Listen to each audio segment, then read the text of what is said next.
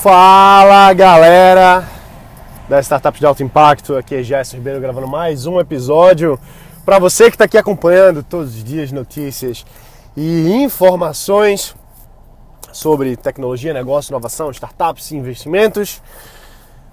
Ah, muita coisa, né? Muita coisa para a gente acompanhar. E muita gente acaba ficando perdido, principalmente quem está mais no começo. Mas mesmo assim, mesmo quem está mais avançado, mesmo quem já está até buscando investir, investir, nem investimento, investir em startups, às vezes fica meio perdido mesmo nesse nesse cenário todo, né? Afinal, a gente está acostumado num, num ambiente tradicional de negócios aí, um modelo, ah, vamos lá, um modelo tradicional de, sei lá, 100, 200 anos em que empresas tradicionais existem fisicamente falando, existem contratos muito bem organizados, modelos muito bem estabelecidos, enfim, formatos tradicionais que a gente já está acostumado. E nesse meio tradicional a gente viveu muito na elaboração de projeto, na elaboração de de propriedade intelectual, como é o nome, patente, fazer essas coisas que parecem ser as coisas certas a fazer para quem está começando a startup, para quem quer investir na startup no começo, mas não necessariamente é. Então eu fico muito, não vou dizer assustado, mas eu fico muito atento e eu me preocupo muito com quem está no começo que que quer complicar muito. Por que, que eu digo isso? Porque assim, vamos lá, eu estou tentando trazer tudo isso que eu, que eu venho vendo, mas principalmente as pessoas que acompanham mais próximo, né? Startups que eu, que eu dou de alguma forma mentoria ou, ou aconselhamento, seja no grupo de advising, seja no Inovativa Brasil, do Ministério, seja como facilitador da Techstars, enfim. Mas o que eu, o que eu vejo são pessoas com excelentes ideias, pessoas muito inteligentes, pessoas que tem uma vontade muito grande, uma coragem, isso eu respeito muito, a coragem de empreender, de criar seus negócios, mas que ainda estão presas num modelo passado. Isso é muito arriscado. Isso é muito arriscado, muito arriscado assim, eu vou ser bem prático para você. Eu vejo pessoas aí tirando dinheiro, sei lá de onde, pegando 15 mil reais e contratando uma equipe de desenvolvimento de software terceirizada para desenvolver um aplicativo que não necessariamente é uma coisa que você tá pronto para fazer, né? Não necessariamente você está pronto para fazer isso naquele momento. E isso é arriscado, porque quando você não está pronto para investir uma certa grana para desenvolver um aplicativo, desenvolver uma plataforma, contratar um, um serviço, isso é arriscado para o seu negócio. Então, eu pessoalmente já vi empreendedores investindo 15 mil reais para fazer um sistema, outros investirem 100 mil reais para fazer um sistema e depois jogarem esse desenvolvimento todo no lixo. Então assim, fica o aprendizado, fica o aprendizado porque qualquer pessoa que coloca 15 mil ou 100 mil numa coisa e aquela coisa não funciona como ela esperava, fica um aprendizado. Só que eu não quero que você tenha que aprender aqui gastando 100 mil reais, por exemplo. E eu falo isso porque muita gente se ilude de verdade achando que a solução, ou seja, o aplicativo, a plataforma, é, a, é, é o negócio. E não é. Não é. A maioria dos negócios que a gente está tratando aqui, que a gente está conversando, a maioria, tá? Não estou dizendo todos, mas uma boa parte, a tecnologia em si é o mínimo o valor agregado é, é, é, independente da tecnologia, é diferente da tecnologia. São coisas que você consegue fazer com a planilha de Excel, por exemplo. Hoje eu fui convidado para ouvir o pitch de acho que foram cinco ou seis startups do Mato Grosso. Projetos muito legais, projetos muito interessantes. E alguns deles falhavam justamente por querer tratar da tecnologia quando eles não precisam da tecnologia eles precisam estar fazendo venda. Eles precisam pegar a planilha do Excel e fazer um match entre coluna A e coluna B. Então, por que até que eu falo isso, né? Eu acabei de sair agora, não agora, mas sei lá, faz umas duas horas.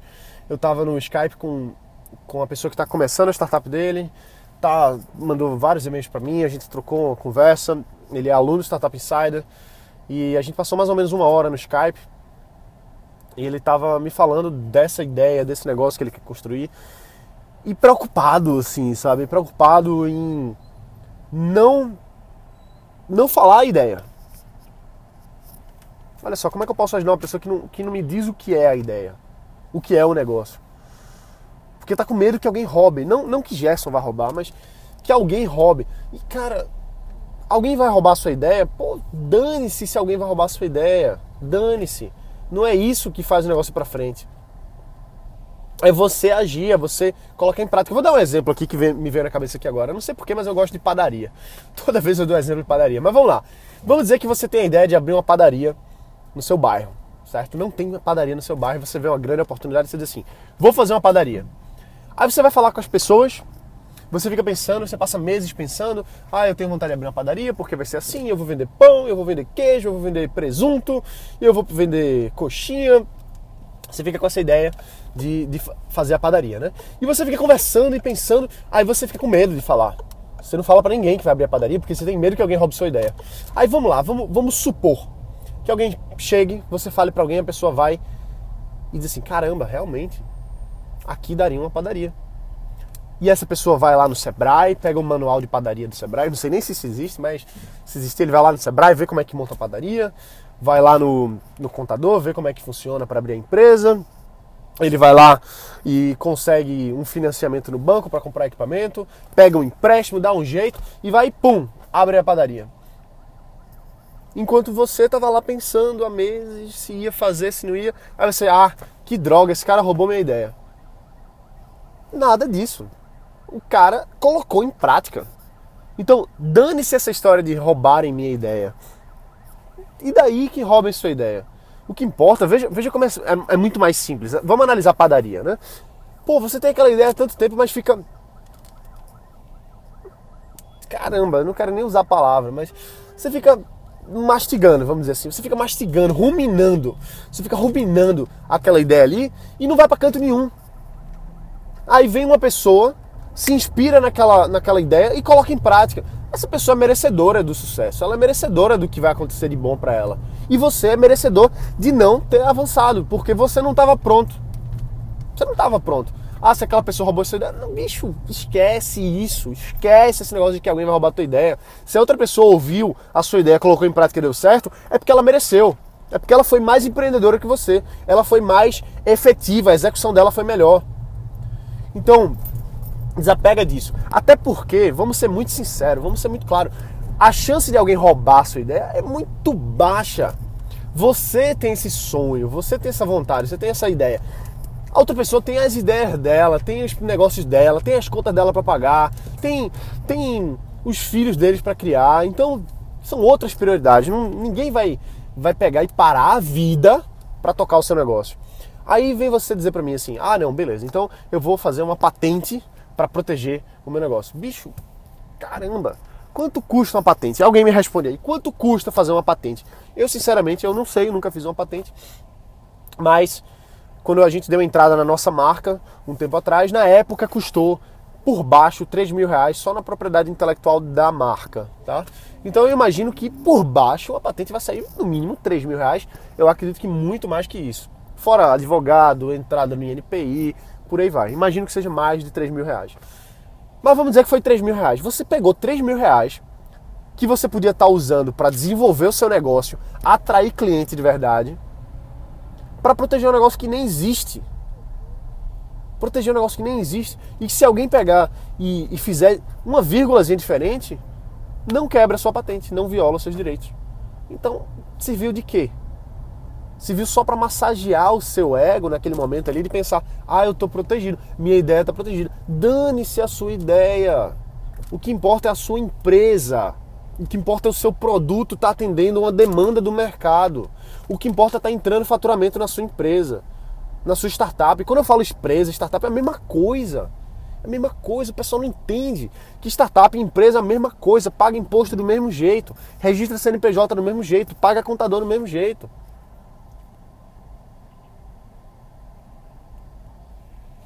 Então, eu falo isso com energia, não é porque eu tô chateado, não é isso.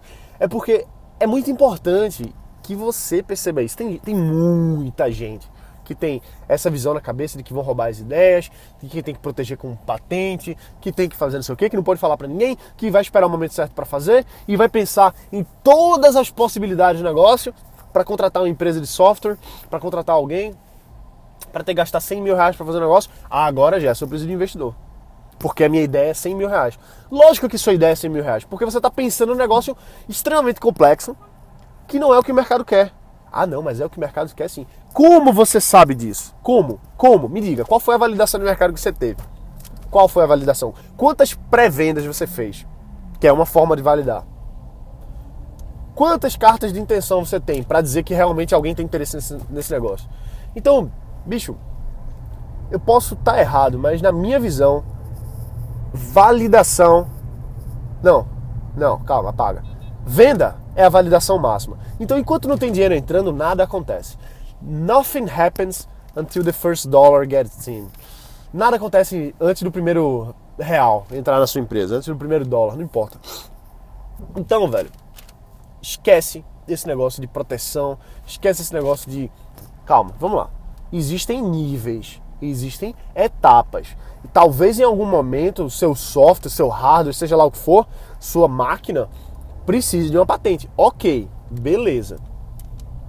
Mas se você está no comecinho, se você nem validou nada, se você está com a ideia e está já querendo gastar dinheiro com patente, cara, você você está querendo construir uma coisa que não é um negócio, é uma ideia.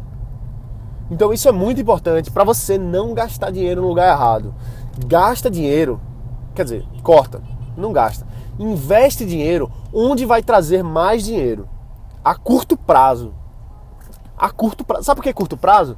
Porque sua startup, se ela não, se ela não der dinheiro no curto prazo, se ela não rentabilizar de alguma forma, se ela não atrair usuários, se ela não mostrar tração de mercado, tração de mercado logo no início, ela morre de inanição.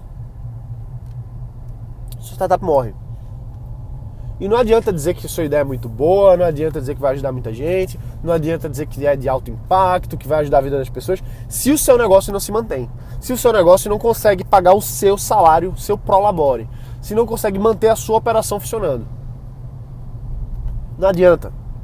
Não adianta. Tem que fazer o negócio dar certo.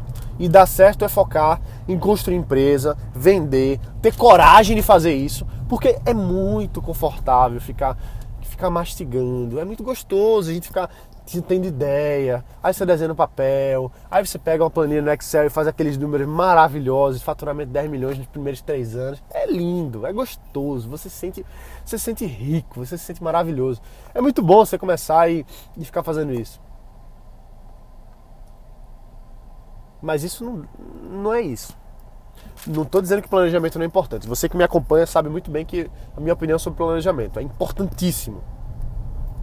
Mas você não pode viver nesse mundo fantasioso, maravilhoso das ideias que não, não coloca em prática, que não executa, que não consegue cliente.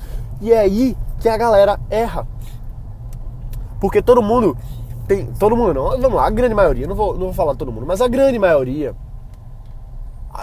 fica assim gastando energia danada, sonhando, imaginando e se divertindo e, e vendo, ah, como minha ideia é maravilhosa, ah, como minha ideia é legal, ah, como eu sou inteligente. Mas tem medo, tem vergonha de bater na porta e pedir para falar com o gerente, para perguntar o que, é que ele acha desse, dessa, dessa solução, o que, é que ele acha desse, dessa problemática. Tem, tem medo de falar com o mercado, tem medo de falar com os especialistas, é, tem medo de, de ir atrás do, da verdade. A verdade está lá fora. Arquivo X já dizia isso. A verdade está lá fora. Tem que tirar a bundinha da cadeira e tem que ir validar. Tem que vender. Tem que ir onde o mercado está. Porque enquanto isso, se você está em casa sonhando, imaginando, você está brincando. Eu tô falando você, pode ser que não seja você, tá bom? Vamos ser, vamos ser claro, para ninguém ficar chateado comigo aqui. Não tô falando você, tô falando essa pessoa imaginária que tá perdendo tempo. Certo?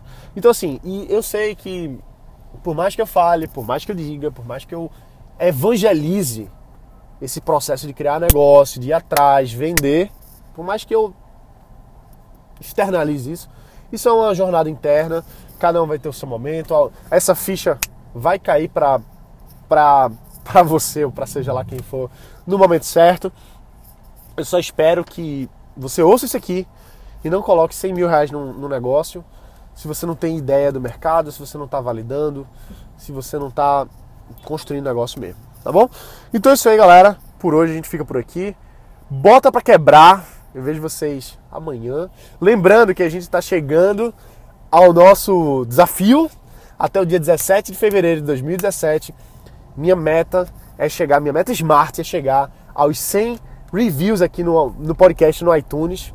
Estamos com 73 no momento que eu estou gravando aqui. Então, se você ainda não deixou um, um, um review, vai lá no iTunes, coloca assim, startup de alto impacto, tem lá, deixar opinião, deixar review, alguma coisa assim lá, no, na, lá na opção, você coloca e seja bem sincero, tá? Não tô pedindo aqui para você falar coisa positiva não. Fala o que você quer, fala o que você acha. Se você tá achando bom, fala o que, é que você tá achando bom, o que é que pode melhorar. Se você tá achando ruim, diz o que é que tá achando ruim. Se você tem alguma sugestão, se você tem alguma dúvida, coloca no review lá, que para mim faz toda a diferença. A gente tá agora nessa nesse desafio Smart de chegar até o dia 17 de fevereiro com 100 reviews. Estamos com Quantos mesmo? Acho que são 73, se eu não me engano, 73 agora. E bom, é isso aí, vamos junto. Se você já deixou um review, você pode deixar outro também, é ótimo. Mas leve isso adiante, fala para algum amigo, fala para dois amigos que estão querendo começar um negócio sobre esse podcast, indica, porque eu faço aqui porque eu amo, eu gosto mesmo, e quanto mais pessoas nós impactarmos juntos, são mais pessoas conectadas, são mais pessoas que estão construindo negócio de verdade, melhorando nosso país, desenvolvendo a nossa economia, criando mais empregos, resolvendo problemas reais, gerando impacto e fazendo a diferença. Beleza? É isso aí, a gente se vê amanhã, bota para quebrar e valeu!